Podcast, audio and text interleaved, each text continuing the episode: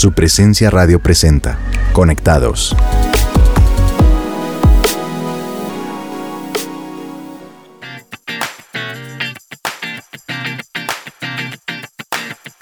Hola a todos nuestros oyentes de Conectados. Queremos eh, saludarlos, bendecirlos.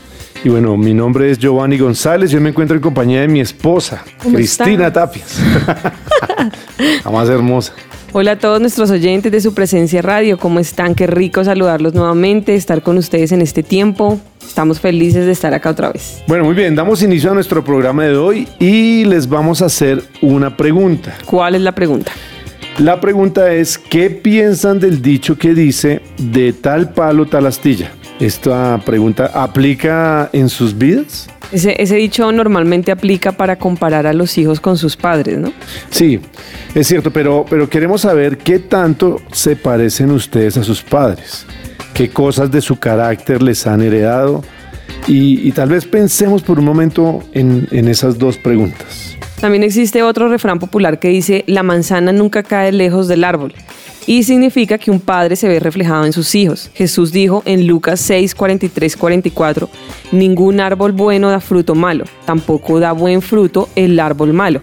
Cada árbol se le reconoce por su propio fruto. En eso estoy totalmente de acuerdo. Y también hay un versículo de la Biblia, Proverbios 23, 24, 25. Y dice, el padre de hijos justos tiene motivos para alegrarse. Qué satisfacción es tener hijos sabios. Que se alegren tu padre y tu madre, que se regocije la que te dio la vida. Los hijos definitivamente son una gran bendición. Sin embargo, un estudio revelado por la prestigiosa cadena estadounidense NBC dijo que los millennials, que es esa generación que nació entre 1981 y 1994, tienen un nivel mayor de educación, pero ganan 20% menos de lo que ganaban los baby boomers, que son los que nacieron entre 1946 y 1964. Según Bloomberg, el 48% de los millennials son dueños de su propia casa, pero cuando los baby boomers tenían su misma edad, el 52% ya eran dueños de su propia casa. En el 2014, el 50% de los millennials ganaban más que lo que sus padres ganaban cuando tenían 30 años. Pero en los años 70, el 92% de los baby boomers ganaban más que sus papás. ¿Qué tal es? Pues con base en este estudio podemos entonces afirmar que las nuevas generaciones no están superando a las generaciones pasadas. A pesar de todos los cambios económicos, ¿por qué creen que estas generaciones parecen no vivir en armonía con las pasadas?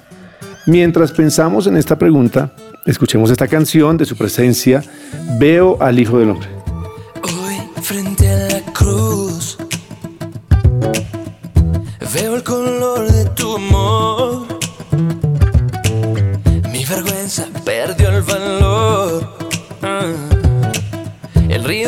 Amor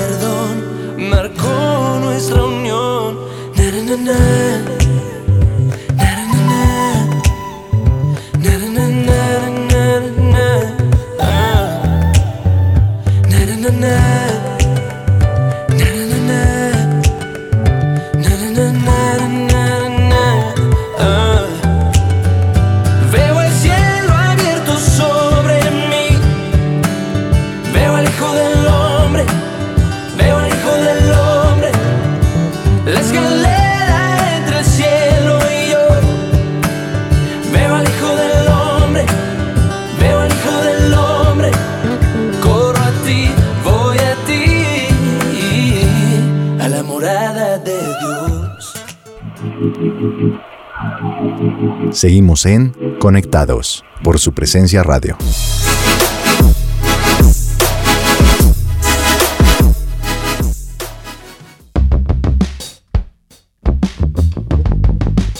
Bueno, y continuamos con nuestro tema de hoy hablando de este dicho tan conocido, de tal palo, tal astilla.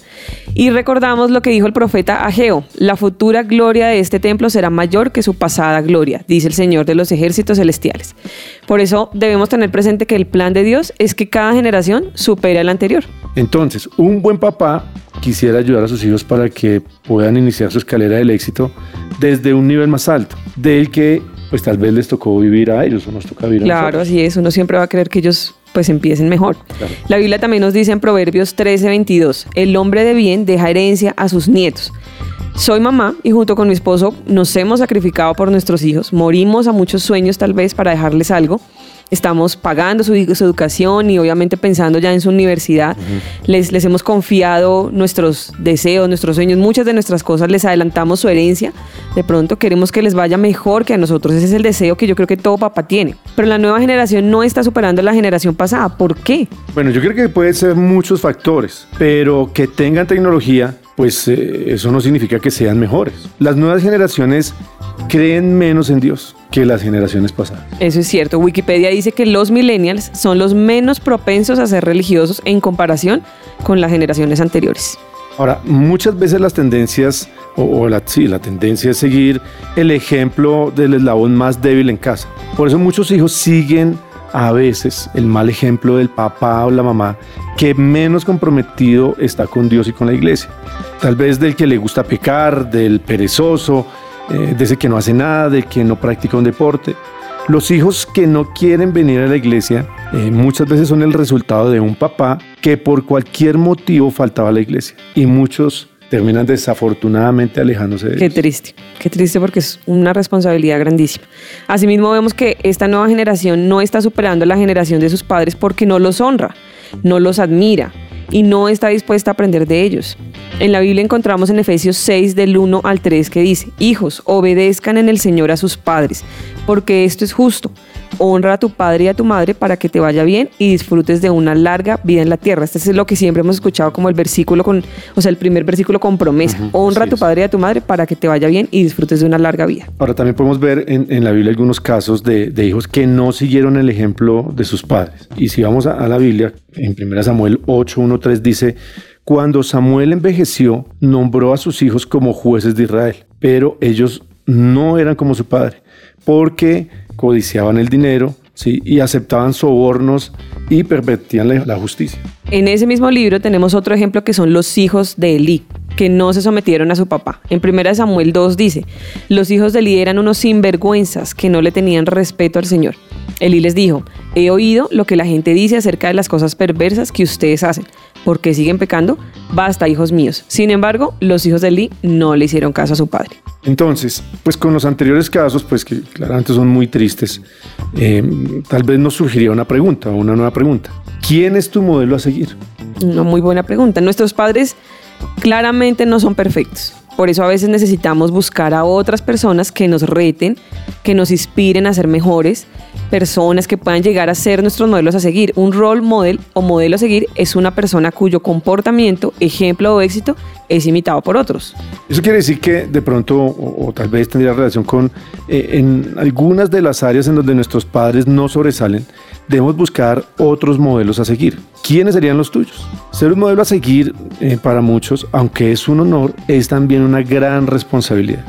Porque así como podemos inspirarlos a amar a Dios y a ser mejores, también podremos llegar a defraudar. Es, un- es una responsabilidad. Por eso Pablo nos dice en 1 Corintios 10, todo está permitido, pero no todo es provechoso. Todo está permitido, pero no todo es constructivo. Que nadie busque sus propios intereses, sino los del prójimo. No hagan tropezar a nadie, ni a judíos, ni a gentiles, ni a la iglesia de Dios. Yo también trato de complacer a todos en todo lo que hago. No hago solo lo que es mejor para mí, hago lo que es mejor para otros a fin de que muchos sean salvos. Así que mucha atención a lo siguiente. Los que van a superar a sus generaciones pasadas son aquellos que deciden seguir al Padre ejemplar. En Proverbios 27 dice, los justos caminan con integridad. Benditos son los hijos que siguen sus pasos. Benditos son los hijos que no imitan las debilidades de sus padres, sino las fortalezas. Deciden hablar como, pues hablar bien, hablar como habla bien, pensar como el que siempre piensa lo bueno, vestir como el que se viste bien, cocinar como el que sabe cocinar, puede ser también comer como el que sabe comer, ejercitarse como el que se ejercita, amar como el que sabe amar, perdonar como el que perdona, orar como el que sabe orar, adorar como el que sabe adorar, ser organizado como el que es organizado, reír como el que disfruta la vida y decidamos seguir entonces el buen ejemplo de nuestros padres en lo que ellos sobresalen. Así es. Asimismo podemos decir que la mamá es un factor determinante en la formación de los hijos. Aunque los dos padres deben ser modelos ejemplares y aunque los hijos siempre buscarán al eslabón más débil, por alguna razón es la mamá la que más determina si un hijo va a amar a Dios o no, si va a estar comprometido con la iglesia o no. Entonces, ojo porque pues como mamás tenemos un reto bastante importante. Y complementando esto, Proverbios nos muestra que tanto el papá como la mamá pues son responsables también de malcriar a sus hijos. Proverbios 29, 15 dice, la vara de la disciplina imparte sabiduría, pero el hijo malcriado avergüenza a su madre.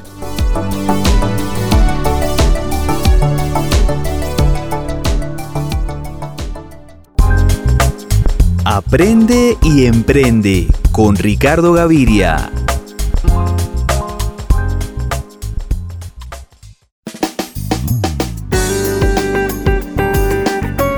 Para determinar la presencia del gen emprendedor, es posible mencionar algunas características y cualidades que deben estar presentes en la personalidad de todos y que tenemos que desarrollar a como dé lugar.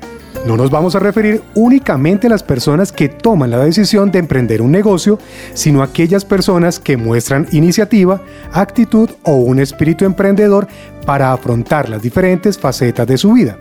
Y de no ser así, hay que trabajar para adquirirlas o potencializarlas por medio de la formación y el entrenamiento. Hoy definiremos algunas de esas cualidades y cómo podemos fortalecerlas para nuestra vida empresarial. Primero, determinación es la capacidad para identificar y priorizar los objetivos, así como para tomar decisiones de forma efectiva. Ahora, ¿cómo adquiero mayor determinación? Haciendo lo que tengo que hacer sin darle vueltas ni aplazar las cosas, y siendo ordenado para hacerlas. Segundo, perseverancia.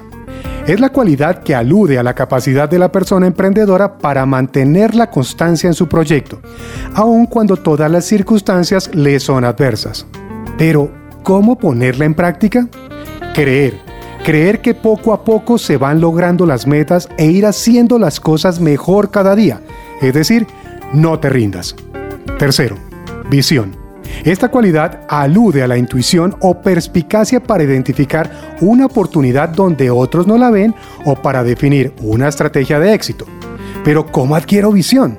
Fácil deteniéndose a observar sin afán y viendo lo que los demás no ven. Cambia tu perspectiva. No mires lo que todo el mundo ve, sino que debes mirar más allá. Un ejemplo de una mujer visionaria fue Elena Rubinstein, quien se dio cuenta que en los periodos de crisis económica se venden muchos más labiales que en épocas de bonanza y crecimiento. Ella decía que cuando una mujer no puede comprarse un anillo o un vestido, opta por comprarse un labial.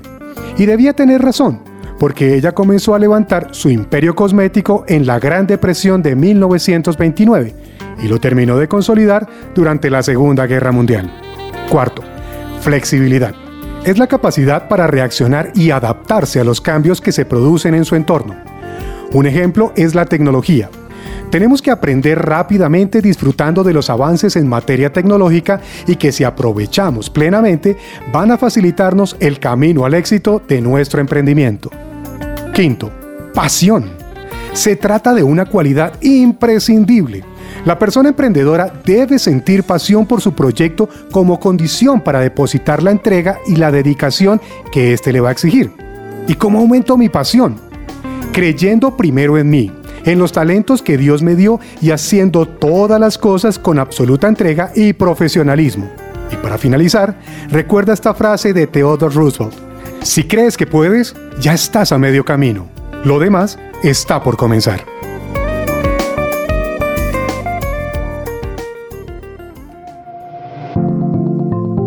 Seguimos en Conectados.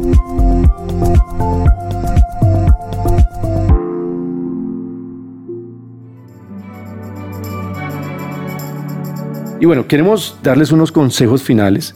El tema tal vez lo que hace es confrontarnos a todos aquellos que somos padres. pues eh, hoy los hijos son o siempre serán nuestra responsabilidad diaria. Así que les dejamos como siempre unos tips para tenerlos muy muy en cuenta. Así es, nuestro deseo como padres es que nuestros hijos sean un reflejo de todo lo bueno que hay en nosotros, de tal palo, tal astilla, pero también que nos superen y que sean mejores que nosotros y obviamente nosotros pues tenemos gran parte ahí. Proverbios 10.1 dice, un hijo sabio trae alegría a su padre, un hijo necio trae dolor a su madre. Y por último, el Señor le dice a la nueva generación, presta atención cuando tu padre te corrige. No descuides la instrucción de tu madre. Lo que aprendas de ellos te coronará de gracia y será como un collar de honor alrededor de tu cuello. Proverbios 1, versículos 8 al 9. Bueno, así que vamos a tener un tiempo para, para orar y para poder, tal vez como papás, entregarle este, este tiempo a Dios, también para esos hijos que están ahí escuchando. Padre, hoy queremos darte gracias, Señor. Hoy te pedimos, Jesús, que seas tú, Señor, viendo cada una de las cosas que en esta responsabilidad que llevamos como padres, Señor, necesitamos que tú seas entrando a nuestras vidas y que seas tú sanando nuestro corazón. Perdónanos a nosotros y a nuestros padres, Señor, por los malos ejemplos que tal vez nos dieron, porque tal vez eh, no fueron esas figuras que quisimos imitar. Pero si algo tenemos hoy, Señor, es saber que tú eres el buen Dios, nuestro buen Padre, que siempre, siempre nos escucha. Dios, también queremos entregarte todo aquello que nos carga, todo aquello que de pronto nos avergüenza de esa relación familiar y yo creo que podemos pensar en aquellas, en aquellas situaciones que, que son dolorosas para nosotros y poder entregarle esa carga a Dios, tal vez la carga de no tener unos papás que han sido buen ejemplo para nosotros, tal vez la carga de pronto o el vacío o el dolor de no tener unos papás de pronto alguno de ellos nos abandonó y necesitamos que seas tú, Señor, entrando a esa, a esa parte de nuestra vida, sanando, Señor, y llenando con tu amor y con tu presencia. Pero hoy también decidimos bendecir y honrar a nuestros papás, Señor.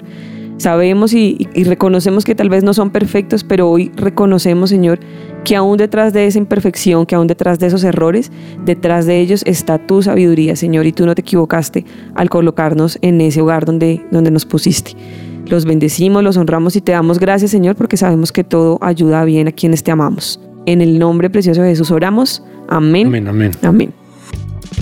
Bueno, y recuerda que si quieres ser parte de un grupo de conexión, aquí en nuestra iglesia, el lugar de su presencia, puedes comunicarte al 746-0202, no olvides la nueva marcación a fijo en, en Colombia, o por la página web www.supresencia.com, en la pestaña de Conéctate. Allí encontrarás más información. Y si te gustó nuestro programa Conectados de su presencia radio y quieres repetir este programa, compartírselo a alguien más o quieres oír los programas anteriores, puedes escucharnos accediendo al podcast de cada programa en las plataformas digitales como SoundCloud y Spotify o también nuestra página web www.supresenciaradio.com en la sección de programas. No olvides que nos puedes oír en vivo todos los martes y jueves a las 5 de la tarde y los lunes y viernes a las 6 y 30 de la mañana, nuestra página web o en la aplicación Tuning. Gracias por escucharnos, los bendecimos y Gracias nos vemos en una próxima oportunidad. Eres mi hogar, mi refugio, mi lugar. El calor de la hoguera que quita el hielo de mi ser. El abrazo en que vivo, libertad, sanidad. Límites para tu bondad, tu bondad. Soy tu padre y te amo sin dudar. En mis brazos encuentras un hogar. Mis ojos te siguen a donde vas. Soy tu padre y te amo sin dudar. Brazos encuentras un hogar. Mis ojos te siguen a donde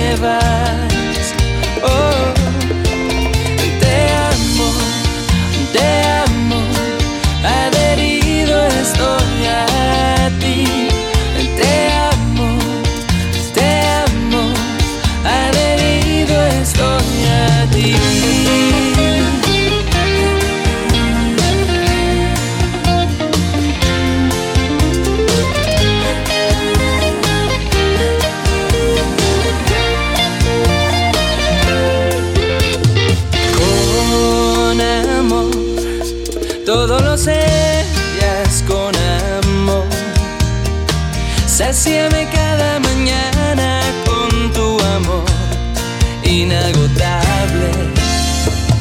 El abrazo en que vivo, libertad, sanidad.